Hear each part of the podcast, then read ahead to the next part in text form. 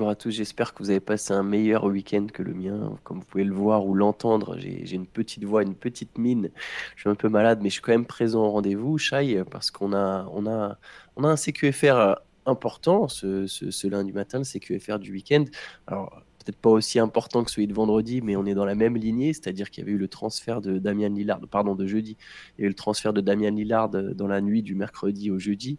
Là, on a celui de Drew Holiday, Réponse aux haters, qu'est-ce qu'il y a? Exactement. Donc, euh, Drew Holiday qui avait, qui avait été transféré de Milwaukee à Portland dans le cadre de celui de Damien Lillard. On attendait de savoir, on savait que ça serait qu'un transit rapide et qu'il y aurait vite euh, une nouvelle destination pour, euh, pour Holiday. On a notre réponse, les Boston Celtics. D'ailleurs, j'en profite au passage, on avait lancé un, un, sondage à la fois sur Spotify et sur Twitter pour savoir quelle serait selon vous la meilleure équipe pour Holiday. Et Boston était arrivé en tête des sondages à chaque fois. Ouais, c'est vrai. Donc euh, bah voilà, donc je, je, récapitule le trade, tu me dis mhm. ce que tu en penses. Donc Holiday arrive à, à Boston en l'échange de deux premiers tours de draft. Donc le 2029 qui est non protégé et un swap, si je dis pas de bêtises. Euh, ouais, alors moi j'avais le premier tour 2024 qui appartenait aux Warriors. Ah oui, pardon, il y en a trois alors. Du coup, oh là là. Enfin, moi, moi, moi j'avais noté. La fatigue, j'ai une excuse. J'avais noté, moi j'ai noté premier tour 2024 des Warriors. Oui, des Warriors qui est protégé top 4. Voilà, et premier tour 2029 non protégé des Celtics. Moi j'ai que ça. Ok, bon, il n'y a peut-être pas de swap dans l'affaire. Oui, mais c'est déjà beaucoup en fait. Ça fait donc deux tours. ça fait bel et bien deux tours de draft. Deux tours de draft. Hmm. Robert Williams. Time Lord. Euh, ouais. Le, un pivot, un jeune pivot prometteur. Et euh, Malcolm Brogdon, le contrat de Malcolm Brogdon. Donc tout ça en échange d'idées. Allez, qu'est-ce que ça t'inspire et notamment pour Boston? Alors, Est-ce que c'est un bon move? Pour Boston, c'est un move que je comprends. Enfin, je veux dire, tu peux, tu perds Marcus Smart. On avait des questions hein, sur la, perte de Marcus Smart, euh, le fait qu'ils bah, perdaient un peu leur, euh, leur caution défensive, leur, euh, la garantie de, de, fighting spirit, c'était Marcus Smart. Hein, c'était un peu un capitaine aussi dans ce sens-là. Il le remplace numériquement par Joe Holiday. C'est quand même, c'est quand même très très bien, je pense. Euh, vu son expérience, son niveau défensif, on le répète, tous les joueurs en NBA quasiment s'accordent à dire que c'est, à part peut-être Jimmy Butler, vu ce qu'il ce lui a fait sur le dernier playoff, mais sinon tout le monde est, je pense, conscient que Jrue est un des tout meilleurs défenseurs de la NBA euh, de très très loin.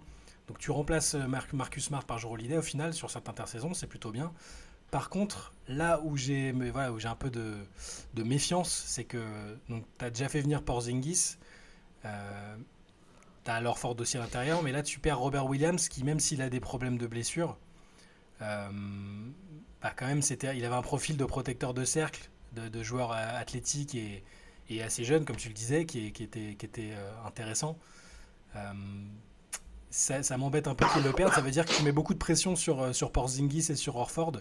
L'un qui est sujet aux blessures quand même, Porzingis, même s'il a été, on lui souhaite, hein, on lui souhaite que, que, ça, continue comme ça, ça l'a un peu laissé tranquille du côté de Washington, et alors Ford, qui est, qui est plus tout jeune, hein, donc c'est pas simple. Euh, si je ne dis pas de bêtises, ils ont recruté Wanyan Gabriel euh, hier, donc c'est pas mal pour la rotation, mais après, est-ce qu'en playoff, sur un match chaud, si tu as ou Porzingis ou Orford qui est blessé, est-ce que Wanyan Gabriel te fait l'affaire? Je ne sais pas. Euh, mais donc, il y a un, côté très, très intéressant, je trouve. Vraiment, remplacer Holiday par Smart, c'est euh, incroyable, je trouve. Tu peux pas faire beaucoup mieux, je pense, dans ce profil-là. Euh, et en même temps, cette petite euh, déception, parce que du point de vue Boston, je pense que les fans aimaient beaucoup Robert Williams. ce côté, bah, voilà, c'est un mec qui a été drafté par la franchise. Et au début, c'est pour ça qu'il était surnommé Time Lord. C'est toujours à la bourre, un peu du mal à se mettre dans le rythme avec tout le monde. Euh, et finalement, euh, il a été très important quand il a pu jouer, il a été très important. Il a souvent été blessé malheureusement, mais euh, je ne sais pas, son profil me semble pas avoir pour l'instant été remplacé, donc je ne sais pas si, c'est très, très judicieux de la part des Celtics. Mais écoute, le, c'est un, pari, je trouve que c'est un pari, pourquoi pas finalement. Et céder les tours de draft, bah, c'est c'est immanquable aujourd'hui. Enfin, tu négocies avec Portland, tu es obligé, tu sais qu'ils ont, envie de se faire un butin, un trésor de guerre et tu un peu obligé de, procéder comme ça. Donc euh, pour l'instant, un petit peu partagé, mais euh, c'est une intersaison de Paris, je trouve, pour Boston. Oui, je, te rejoins complètement. Il y a un espèce de. Pas de all-in, peut-être pas jusque-là, mais, mais effectivement, il y, a, une vraie volonté de, prendre des risques pour changer une équipe qui n'est pas passée loin du titre, mais qui n'a pas gagné le titre. Et donc, en essayant de renforcer en termes de talent, d'ailleurs, quitte à perdre un peu de complémentarité, enfin pas de complémentarité, mais peut-être de cohérence ou de profondeur. la perte de Robert Williams, c'est vrai que ça a été un joueur. Peut-être même que s'il avait été un peu plus en bonne santé, Boston aurait peut-être gagné un titre, ou en tout cas aurait été encore plus près de gagner le titre. Maintenant, c'est vrai que la vérité, il n'a pas souvent été présent. Euh, c'est pas le joueur avec la meilleure éthique de travail euh, de la ligue, en tout cas de ce, ce qu'on sait de lui, de ce qui est dit de lui, euh, sachant que généralement les, les, les, franchises ont toujours tendance à mettre en avant l'éthique professionnelle de leurs joueurs. Donc voilà, après ça reste un mec très prometteur, un profil unique, en tout cas un profil rare, un profil intéressant. Euh, tu l'as très bien dit, les Celtics sont pas remplacés. Euh, ça risque d'être une. C'est même plus qu'un pari. Porzingis, ok, il a rejoué des matchs, mais il a joué que 65 matchs l'an dernier. Il n'a pas non plus joué 75, euh, tu vois. Il manque quand même 17 matchs encore la saison dernière. Il est déjà blessé. Il va ah commencer la saison blessé, Porzingis. Alors, il sera peut-être là dès le début, mais il se remet à peine d'une blessure. Il était blessé pendant l'intersaison. Ça, ça fait, comme tu as dit, beaucoup, beaucoup de pression sur lui, défensive, euh, pour rester en bonne santé. La pression mentale, du coup, parce que c'est bien à l'heure actuelle, il a bien compris que ça, qu'on misait beaucoup sur lui du côté de Boston. Euh, ça peut être une pression en plus dans la tête et qui ensuite euh, se, bah, voilà, se répercute sur les genoux, tout le corps entier, quoi, le fait d'avoir cette pression en plus. Maintenant, Boston, sur le papier, a, a peut-être le meilleur 5 majeur de la ligue, ou en tout cas pas loin. En tout cas, avec celui des Bucks et Enfin, ça va être un 5 majeur très solide. On a donc Holiday au poste 1, Derek White, euh, déjà un bas court ultra défensif, avec des mecs capables de mettre des tirs. Euh, Holiday, on sait que c'est pas le meilleur attaquant du monde, mais il y a moins besoin qu'il, enfin, il est quand même capable de scorer et surtout il en aura moins besoin quand à côté de lui il y a des Jalen Brown et des Jason Tatum. Et en plus, autour de ça, tu as, un Christophe un, un Porzingis. Donc on a quand même un 5 en termes de talent qui est très solide, je trouve. Donc du coup, Porzingis débat en 5 avec euh, Tatum en 4, Brown en 3 euh, et après ouais, courte. Euh, c'est comme ça que tu vois. Ouais, je, bah, oui, je pense aussi que, que ce sera. Oui. Ce, sera comme ça sur le papier. C'est sur le papier, c'est plutôt très bien. je... Après, la, question de la profondeur va être, va être essentielle. Que, que, vont pouvoir apporter les remplaçants Il y, aura peut-être un peu plus de responsabilité pour des mecs comme Peyton Pritchard qu'on a pas vu finalement en playoff l'année dernière. Ah bah, ils ont peut-être pas terminé, ils ont peut-être pas fini de renforcer l'effectif et il reste aussi toujours la période, euh, la, période des buyouts, la trade deadline. Toujours moyen de faire des choses, hein, mais euh, sur le papier, en tout cas, ouais, sur, le papier en tout cas, je pense juste que bah, après le trade de Lillard, on avait tous un peu dit bon bah à l'est, Milwaukee commence à se dégager peut-être plus comme un favori parce que tu mets Lillard et Antetokounmpo plus Middleton plus les gars qui sont déjà là avec euh, l'identité défensive. Milwaukee prend un petit peu les devants si on doit classer vite fait. Là, euh, ça se rééquilibre franchement quand même. sur le papier. Boston, répond tout de suite.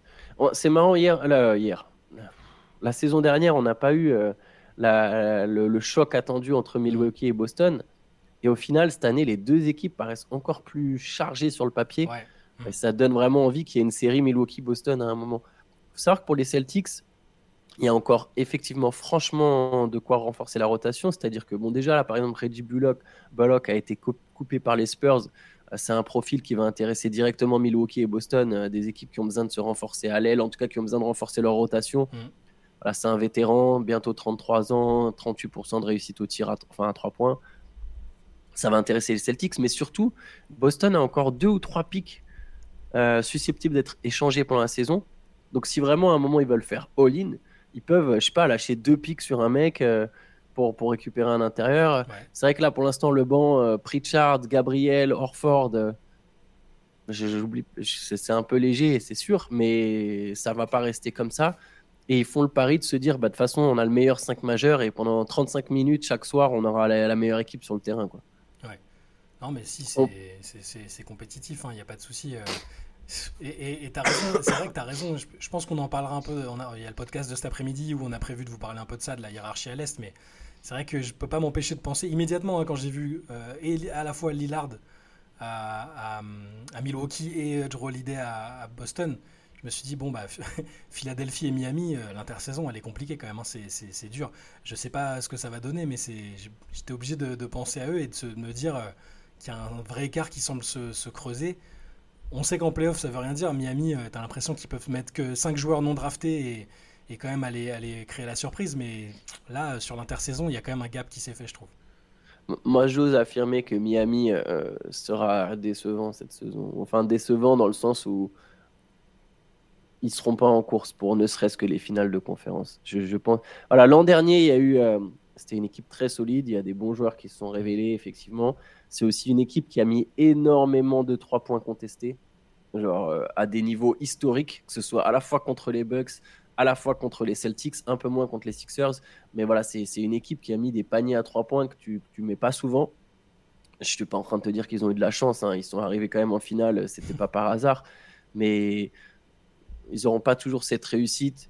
Ils ont perdu des joueurs super importants. Ils ont fait les timides. Après, et ça nous permet peut-être de parler de Portland, mais j'ai lu lu sur Internet que, alors évidemment, bon, sur Twitter, on lit tout et n'importe quoi, donc on peut lire des trucs très pertinents, des trucs qu'on trouve moins pertinents, puis au final, c'est chacun à son œil, tu vois, qui on est pour dire que tel ou tel avis est, mauvais, mais j'ai souvent lu que, que les Blazers voulaient juste pas faire affaire avec le Heat et que Miami avait, avait un, meilleur package pour Lillard, mais quand je vois la suite, je me dis, mais jamais en fait. Mmh. le package de Milwaukee, il est mais je sais pas, cinq fois supérieur à celui de 8.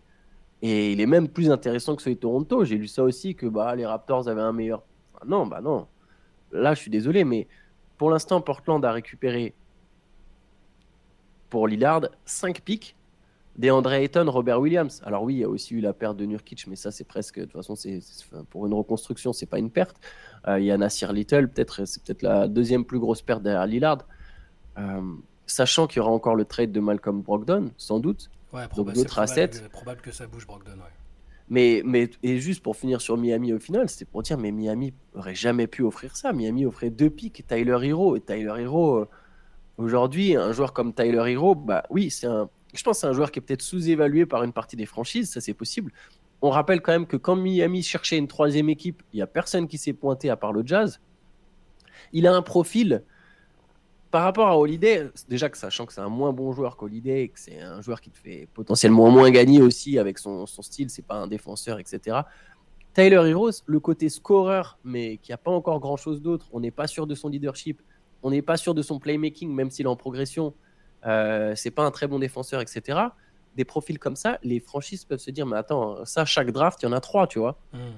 Euh, j'exagère. Après, ils seront pas tous aussi forts que Tyler Hero, et je le dis, je le répète quand même, je pense que Tyler Hero, est sous-évalué. Je pense qu'il est meilleur que ce que certaines franchises l'imaginent. Mais en tout cas, il n'aurait certainement pas eu euh, le, rapport euh, qualité-prix que, voilà, offert, euh, enfin, ce qu'ont récupéré les Bucks pour, pour, pour Holiday. Quoi. Non, mais là où c'est incontestable, après, je sais pas, il y a peut-être il y a, peut-être un pas un contentieux, mais peut-être que Cronin s'est dit dans tous les cas, je j'ai pas envie de faire affaire avec Miami ou parce que parce que depuis le début ils font du, enfin tu vois, du low ball quoi, genre ils se disent de toute façon Lillard veut venir, donc euh, quoi qu'on leur offrira, au bout d'un moment ils vont craquer. Je pense, je, pense sincèrement, sans avoir d'informations dessus, que Cronin s'est dit ouais, non mais Miami ils, nous, ils nous prennent pour des, petits poussets. Euh, euh, on va leur montrer qu'on peut, qu'on n'est pas, on n'a pas besoin d'eux pour faire des affaires. Et, force est de constater que la patience dont les Blazers ont fait preuve, donc Cronin a fait preuve, quoi qu'on pense de la manière dont a été géré le, départ de Lillard, hein, le fameux revirement où Lillard aurait voulu rester finalement plutôt que d'aller ailleurs. Bah, la patience a été récompensée parce que, comme tu le dis, le, la contrepartie sur le papier, encore une fois, pour l'instant, c'est que des chiffres, hein, c'est des pics.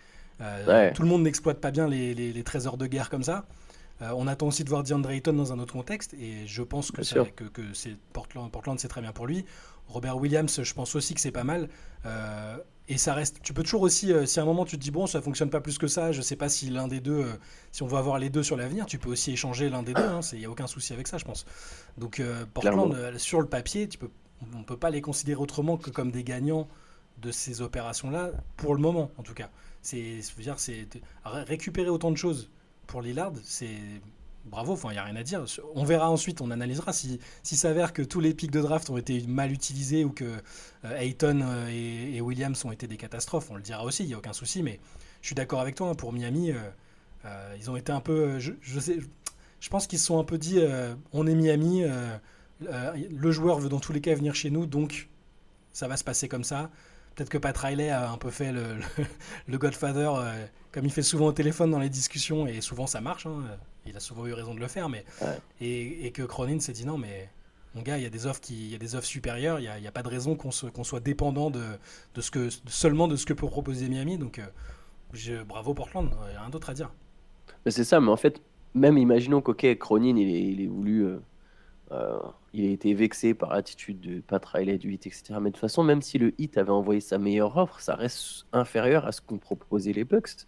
et à partir de ce moment-là, c'est quand même un business. Et Miami, ça commence à faire une sacrée liste de joueurs disponibles qui, euh, qui, qui, qui laissent entendre Ah bah moi je veux jouer pour le hit et le hit parvient pas à boucler l'affaire. ils, sont dans les euh, ils sont dans les shortlists à chaque fois. C'est ah, ça, c'est-à-dire que dans la shortlist de Kevin Durant, euh, je sais pas, il y en a 4 ou 5 récemment. Euh, je pense qu'il y avait Kyrie Irving à un moment. Enfin bref, il y, a 4 ou 5 joueurs qui, veulent, qui mettent le hit dans leur shortlist. Et le hit n'arrive pas à boucler le trade, notamment parce qu'il y a une mauvaise utilisation des assets. Donc oui, le hit parvient à trouver des, des, toujours des bons joueurs, notamment des non draftés, mais le Heat c'est aussi, euh, a aussi mal géré certains de ses assets et n'a pas la flexibilité d'autres équipes. Et, malgré bah ça, regarde. C'est fou que même les Bucks euh, en fait réussissent à s'en sortir mieux alors qu'ils ont blindé leur équipe et ils ont gagné un titre il y a deux ans. Quoi. Mais, et malgré ça, euh, bah après c'est un pari que tu as pris, hein, je, le, je, le, comprends, il est logique de se dire que Miami sera peut-être pas contender cette année. Et malgré ça, j'ai l'impression qu'ils sont, sont, dans ce contexte-là, ils arrivent toujours à, je veux dire, ils ont une base quand même. Il y a un trio qui fait que je peux pas les écarter de la, considération. Jimmy Butler, Bama Debayo, Eric Spolstra. Eric Spolstra, bien sûr. Alors après, autour, euh, bah, on a vu qu'avec des joueurs non draftés euh, ou des joueurs euh, dans lesquels plein de gens ne croyaient plus, ils arrivent quand même à. Enfin, faut voir le parcours de l'année dernière quand même. Les équipes qui, sortent, c'est impressionnant quand même. C'est assez, assez admirable. Bah, je peux pas les enlever de la discussion parce que même si je suis d'accord hein, sur la stratégie sportive. Ils ont essayé de, viser gros, mais ils n'ont pas réussi. Il reste Lillard, euh, le lapsus révélateur. Il reste Butler, Butler à Debayo et, et le meilleur coach de la ligue peut-être, un des tout meilleurs coachs de la ligue. Donc euh, bon, on en reparlera dans la hiérarchie de l'Est, mais je, ils, ont, ils sont perdants sur le papier dans la course à l'armement, clairement. Et Philadelphie aussi, on en parlera parce que je, suis un, je peu intrigué par Philadelphie aussi, je comprends pas trop. Mais, euh, je ne les écarte pas, je peux pas les écarter, Miami. Je, bon, après, c'est un choix, mais c'est une équipe qui restera compétitive, hein, ça c'est sûr. Mm. Euh, après, la course à l'armement, justement, elle n'est pas complètement terminée. Il, y a, il, y a, maintenant il y a le cas Malcolm Brogdon, c'est-à-dire que l'option numéro un sur les meneurs, c'était Lillard. Mm. Ensuite, les, pour les battus, c'était éventuellement Holiday. Et maintenant, on a Malcolm Brogdon, autre, Brogdon pardon, autre meneur qui va se retrouver, j'imagine, sur le marché, même si là, Portland a peut-être moins de pression pour faire un deal tout de suite. Euh, peut éventuellement se dire bon bah il commence, c'est un peu un mentor pour Scoot Anderson, lui il sortira plus facilement du banc, alors qu'Holiday ou Lillard serait, enfin Holiday serait jamais sorti du banc. Là, euh, bon, mais il y aura toujours ce trade en plus, donc il y a encore un meneur disponible. On peut imaginer des équipes qui seront intéressées, les Clippers, le Heat. Euh, le Heat peut être l'équipe qui relance Malcolm Brogdon, et là tu as quand même un. Il y a ah deux ans, Brogdon c'est quasiment All-Star. Ouais, ce serait un beau lot de consolation en tout cas. Enfin, J'imagine. Après, on sait qu'il y a d'autres équipes aussi qui vont se mettre dessus. Hein. encore une fois, le 8 va pas être seul. Euh, les Sixers à nouveau seront dans la course, peut-être les Clippers aussi. Enfin, ça, peut totalement être. Euh, mais tu as raison, c'est le joueur, c'est le meneur le plus qui va être le plus convoité. Euh, c'est un cran quand même en dessous quand tu quand, quand as Lillard et Holiday en tête de liste dans leur profil respectif. Brogdon, malheureusement, à cause de ses blessures trop récurrentes, ça reste un tout petit cran en dessous. Mais s'il est s'il est à 100%, c'est un joueur incroyable. Hein. Enfin, c'est super. Euh, c'est un euh, top sixième homme de la ligue quand il est sixième homme et c'est un très très bon meneur quand il est titulaire. Donc, euh, aucun souci là-dessus. C'est un joueur polyvalent. Je vois bien, je vois bien les Clippers réussir peut-être à boucler le deal. Ouais. Miami, au final, je me dis, le hit, bien sûr qu'ils vont être dans la discussion, mais est-ce que le hit va vouloir lâcher un asset pour avoir Brogdon des Blazers quand t'as pas eu Lillard quoi? C'est genre, ah bah, Là, ils n'ont pas voulu nous donner Lillard, mais ils nous ont donné Brogdon contre un pic. Donc, t'as pas voulu donner, t'as pas voulu aller faire ce qu'il fallait pour essayer de chercher Lillard. Parce mm. que de toute façon, je le répète, je pense pas qu'il l'aurait eu. Je pense qu'il y avait des meilleures offres de, tous les, de toutes les façons. Mais le, le, hit n'a même apparemment n'a pas forcément forcé. Il y a quand même plusieurs insiders qui sont revenus là-dessus sur ce point. Donc, on peut admettre que c'est plus ou moins vrai. Évidemment, avec des, quand même des pincettes. Mais a priori, Miami n'a pas forcé pour, pour, pour Lillard, n'a pas essayé de faire la meilleure offre possible. Et là, d'un coup, tu te mettrais à faire une offre correcte pour Brogdon. Enfin, je sais pas, ça, ça serait bizarre, tu vois. Ça t'admettrait quelque part. En fait, ce serait une manière d'admettre que tu t'es planté et que là, il y a urgence. Donc, je serais surpris qu'il termine à, Miami. Non, ça se fera pas, je pense, parce que là, il y a quoi qu'on en pense. Hein, moi, je pense que Miami pense que Cronin a quelque chose contre eux, et c'est peut-être réciproque. Hein, euh, et, du coup, ça donne envie qu'il y ait une, une série. Euh, enfin, tu vois, qui est Miami-Milwaukee, euh, qui est, enfin, que, parce qu'au final, du point de vue de Miami, s'ils sont dans la théorie du complot, enfin, de se dire, ouais, ils ont quelque chose contre nous, ils ont quand même renforcé Milwaukee, ils ont, ils ont renforcé Milwaukee et Boston, Portland. Donc c'est. Ah, mais c'est les équipes qui ont fait des offres. Je suis d'accord. je suis d'accord avec toi. Mais, mais je, tu vois, tu sais comment ça peut être. Je pense vraiment qu'ils se disent, non, mais euh, ils n'ont pas, ils ont pas voulu faire affaire avec nous et ils ont tout fait pour nous contrarier par la suite. Même si ce que tu dis est vrai, hein, je pense qu'ils se, c'est pas sûr qu'ils se, qui voient les choses de cette manière-là en fait. Après bon, moi effectivement, je suis pas dans les coulisses, mais à un moment, en fait, je comprendrais la théorie du complot s'il y avait des offres dégueulasses sur la table et que tu acceptes une offre de Boston qui est middle. mais là, Robert Williams, il n'y a pas longtemps, les Celtics, ils le considéraient comme un membre important de leur projet futur. Ils le sacrifient en compagnie de deux pics pour, euh, pour Holiday. Mm. Donc, à un moment, c'est que tu as une offre, c'est une offre béton en fait pour Holiday. C'est imaginons que Williams, il valait au moins deux pics s'il proposait juste Williams tout seul. C'est comme si tu balançais quatre pics pour l'idée, tu vois. alors, ça marche pas comme ça. Hein. Je, hmm. fais un raccourci euh, très très simpliste. Mais il y a, je sais pas, c'est sans doute la meilleure offre sur le marché en fait. Ah, probablement, Et il se trouve que bah, c'est Boston, ouais, ok. Et quelque part que ce soit Boston en réaction à ce qui vient de se passer à Milwaukee, c'est logique, tu vois. Bah, c'est pas attends, ah, on a renforcé Milwaukee et Boston, c'est on a renforcé Milwaukee, Boston s'est dit ah faut réagir, il y a une opportunité, il y a Holiday, c'est parfait pour nous, boum, on saute dessus quoi. Je, me, je, je trouve que la théorie du complot est, tellement simpliste. Et quand je vois Butler qui dit ouais faut enquêter pour tampering, les mecs, dans ce cas-là on enquête sur tous les deals de, qui ont été faits dans toute l'histoire de la NBA quoi. non, je suis d'accord avec toi. je sais pas. Mais bon c'est pour la narration, ça va créer des rivalités, des choses comme ça, c'est pas plus mal. Hein. Je, vois, je vois bien le hit dire euh, voilà créer un peu un bad blood autour, euh, enfin raconter qu'il y a un bad blood entre, entre eux, Portland, et, après sur les rivalités entre, avec Milwaukee et Boston, tu vois. Je pense qu'il y aura une narration là-dessus, c'est pour ça que je dis ça, mais je suis totalement d'accord dans le fond. C'est évident que les offres. Euh, depuis le début, on a dit. Euh, l'offre. Alors, parfois, on a dit aussi que l'offre de Miami était pas si pourrie, c'est-à-dire que. Mais c'était l'offre maximale. Voilà, l'offre maximale est pas si pourrie, mais on n'imaginait pas forcément que, dans en contrepartie, d'autres équipes pouvaient faire 50 euh, fois mieux, donc forcément. Mais ouais en fait, à aucun moment on avait conscience que les Bucks ils seraient prêts à lâcher Holiday. Ouais, c'est ça. Quand et, et aussi, on n'avait pas si pourri, c'est quand on avait comparé avec euh, éventuellement avec Toronto. Ouais. Et pour nous, ça n'avait pas de sens. Et d'ailleurs, apparemment, cette histoire de Toronto n'a jamais été vraiment crédible. Hmm. C'était juste du leverage. Et, et, et, ça me surprend pas, tu vois, parce que on le disait nous-mêmes. Mais qu'est-ce que Lillard, il va aller là-bas? Qu'est-ce que les Raptors et même pas que ça Qu'est-ce que les Raptors vont faire avec Lillard? J'y croyais pas du tout, et je l'avais dit dans un faire à ce truc de ouais non c'est comme Kawhi. Mais non, c'est pas comme Kawhi. Ils ont pas au même niveau de jeu. L'équipe autour est pas la même que celle euh, quand Kawhi est arrivé où il y avait Kyle Lowry, Pascal Siakam, où il y avait euh, Sergi Ibaka. Il y avait vraiment une équipe en place pour gagner. Là, il n'y a pas une équipe en place pour gagner. Ça n'avait aucun intérêt. Euh, et pas, enfin, je reviens là-dessus, mais les Raptors, tu préfères avoir, honnêtement, sachant que les Raptors, s'il y a les Raptors, on n'est même pas sûr que le deal à 3 il peut se faire avec les Suns. Mais supposons qu'il puisse se faire, que les Suns ils prennent Gary Trent Jr. Euh, et je crois que je ne sais, pas si ça marche niveau salaire, mais supposons. Supposons les Suns ils prennent Gary. Et encore non, je sais que ça marche pas. Gary Trent Jr. il est payé beaucoup plus cher que Grayson Allen. Il est à 20 millions la saison, si je dis pas de bêtises. Donc en fait, déjà faire le deal avec Toronto, ça voulait dire ne pas. Euh, ah, il est à 18 millions. Ne pas avoir Ayton. Mais allez, supposons que ça marche de, telle ou telle manière. Donc les Suns, ils prennent Gary Trent Jr. et Yusuf Nurkic. Tu préfères avoir Grady Dick et Precious Achua, parce que là, dans ce cas-là, je pense que ça se fait plus avec un Anunobi, ou euh, Drew Holiday que tu, que tu transformes en Robert Williams et deux ouais, non, mais y a pas, Franchement, Grady Dick et Precious Achouya. Ah, je, suis désolé, mais moi. Euh, non, non, mais y a les mecs, il a pas photo, il y a pas photo, on est d'accord. Après, oui, on, je sais pas si. Du coup, ça voudrait dire que c'est quoi C'est les agents de Lillard, euh, l'agent de Lillard qui a, qui a, mis la piste Toronto euh, comme ça, qui, qui l'a fait flotter pour inciter des mecs à bouger, ou je sais. Bon, de toute façon, on en saura plus plus tard, mais j'ai pas vu ça, dans les deux. Dans, les deux articles un peu concurrents qu'il y a eu entre Chris Haynes et Wojnarowski, où il y en a un qui donnait plus la parole au camp Lillard et un autre qui donnait plus au Blazers. Mais euh, bon, écoute, on verra. De toute façon, toute cette question-là, je pense qu'on en discutera aussi cet après-midi dans le podcast avec Théo. Euh, ça va, ça, s'inclut, ça, s'imbrique, je pense bien, dans la, thématique de la hiérarchie à l'est qui va nous intéresser.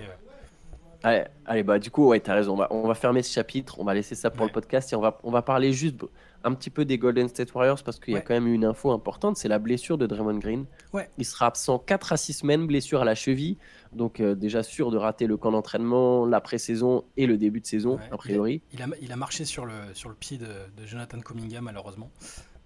Lors d'un pick-up game. Ouais. Euh, et du coup, pas de Draymond Green, mais ça veut dire au moins moins de casse-tête a priori pour le 5 majeur des Warriors. C'est le premier truc que je me suis dit parce que on a beaucoup cogité sur euh, et on n'était pas toujours tous d'accord entre Théo, toi, moi. Est-ce que Chris Paul sera titulaire? Est-ce qu'il faut qu'il soit titulaire? Là, j'ai l'impression que ça résout en partie la, question, au moins pour la pré-saison, parce que Draymond manquera, quoi qu'il arrive, la pré-saison. Peut-être quelques matchs au début, euh, même si ça dépendra de l'évolution de sa blessure. C'est pas, pas une grosse. C'est une entorse, hein, bêtement. Mais euh, du coup, ça va leur permettre de tester des choses, je pense, pendant la pré-saison. Euh, peut-être, comme je crois que vous, toi et Théo, vous l'entendiez, bah, de peut-être faire réaliser aussi à, à Chris Paul que c'est pas le meilleur schéma s'il est dans le 5 mais aussi euh, lui donner l'opportunité de montrer qu'il peut, euh, peut encore être titulaire dans une équipe de très haut niveau. Du coup, par contre, je me demande quel 5 tu fais là. Il n'y a pas de Raymond Green, tu fais, tu fais quoi? Chris Paul, Steph Curry, euh, Clay Thompson, Wiggins Looney ou c'est trop petit? Moi, c'est ce que je me demandais, j'en parlais hier. Bah, ouais, je pense que Wiggins en 4, mais ça va être petit, ouais. Et du coup, si tu fais pas ça, c'est quoi l'alternative? C'est ça que je me, je me demandais. Est-ce qu'il y a vraiment une alternative? Tu peux en faire un avec Kuminga en 3 et Chris Paul reste en sortie de banc. Mais je pense qu'en termes de. Si, ça passe aussi au final. Ou Kuminga en 4 et Wiggins en 3, pardon, peut-être plutôt comme ça. Ouais. Kuminga qui essaye de prendre le rôle de Draymond Green, euh, ça serait une sacrée serait intéressant pour lui au playmaking, mm. euh, d'essayer de faire ce que fait Draymond. Voilà, tu peux avoir cette alternative là peut-être. Ou Darius Saric. Darius Saric qui jouerait en 4. Après, euh, titulaire direct, Dario Saric, je ne sais, je sais pas si, si c'est vraiment euh, le, meilleur, euh, le meilleur schéma pour Golden State, mais voilà, tu as, des configurations comme ça, même Gary Payton Jr. en fait. Hmm. Mais à chaque fois, ça sera des 5 petits. Ce qui est sûr, c'est qu'ils vont commencer la saison petit, ils vont courir et attaquer très fort. Quoi. Ouais, de toute façon, même quand il y a Draymond, c'est des line-up. Les meilleurs line-up des Warriors, ça a souvent été un, peu, un peu small dans l'idée, hein, mais mais bon, avoir Kevin Looney, euh, leur soldat, c'est aussi euh, quand même une, une, bonne caution. Euh. Mais je suis, je suis curieux, je, je, pense qu'en tout cas, ça va. Peut-être que Steve Kerr se dit bon, là, dans tous les cas, il n'y a pas le choix, je vais mettre Chris Paul titulaire. S'il n'y a pas de Raymond et que tu mets pas Chris Paul dans le 5, peut-être qu'au niveau de l'ego, je sais pas, après, ils ont des discussions. Peut-être bah. que Chris Paul, il est sur la même longueur d'onde et qu'il sait qu'il a que tant de enfin que c'est la meilleure opportunité pour lui, je, je sais pas. Mais moi, dans, tous les cas, j'avais envie de voir Chris Paul titulaire, parce que je pense que c'est pas, il, il, est moins cramé que défensivement en tout cas que ce qu'il a montré, ce qui a semblé être le cas avec Phoenix en fin de, enfin la saison dernière. Donc moi j'ai envie, j'ai envie de lui donner cette chance-là. Je sais pas si ce sera le cas, mais j'ai envie de voir ça. Oui, je pense aussi qu'il est moins cramé que ce qu'il était au Suns, qui a peut-être un, regain d'énergie, notamment avec voilà, tu, tu, joues dans une nouvelle équipe, il y a mm. un peu de fraîcheur qui est lié à ce changement d'équipe. Je pense aussi qu'il aura des meilleures jambes. Bon, on suivra ça. Ça fait, ça fait beaucoup d'actualité pour ce CQFR euh, du week-end. Il y a beaucoup de choses à aborder. N'hésitez pas à nous retrouver donc tout à l'heure sur un podcast qui ira plus en profondeur sur la conférence S, sur Damian Lillard, sur les Boston Celtics, euh, sur le Miami Heat, sur les Philadelphia Sixers, etc. Donc on se fera ça tout à l'heure avec Théo et on se retrouve aussi demain pour un, pour un nouveau CQFR. Yes, à plus. bonne journée à tous. Ciao.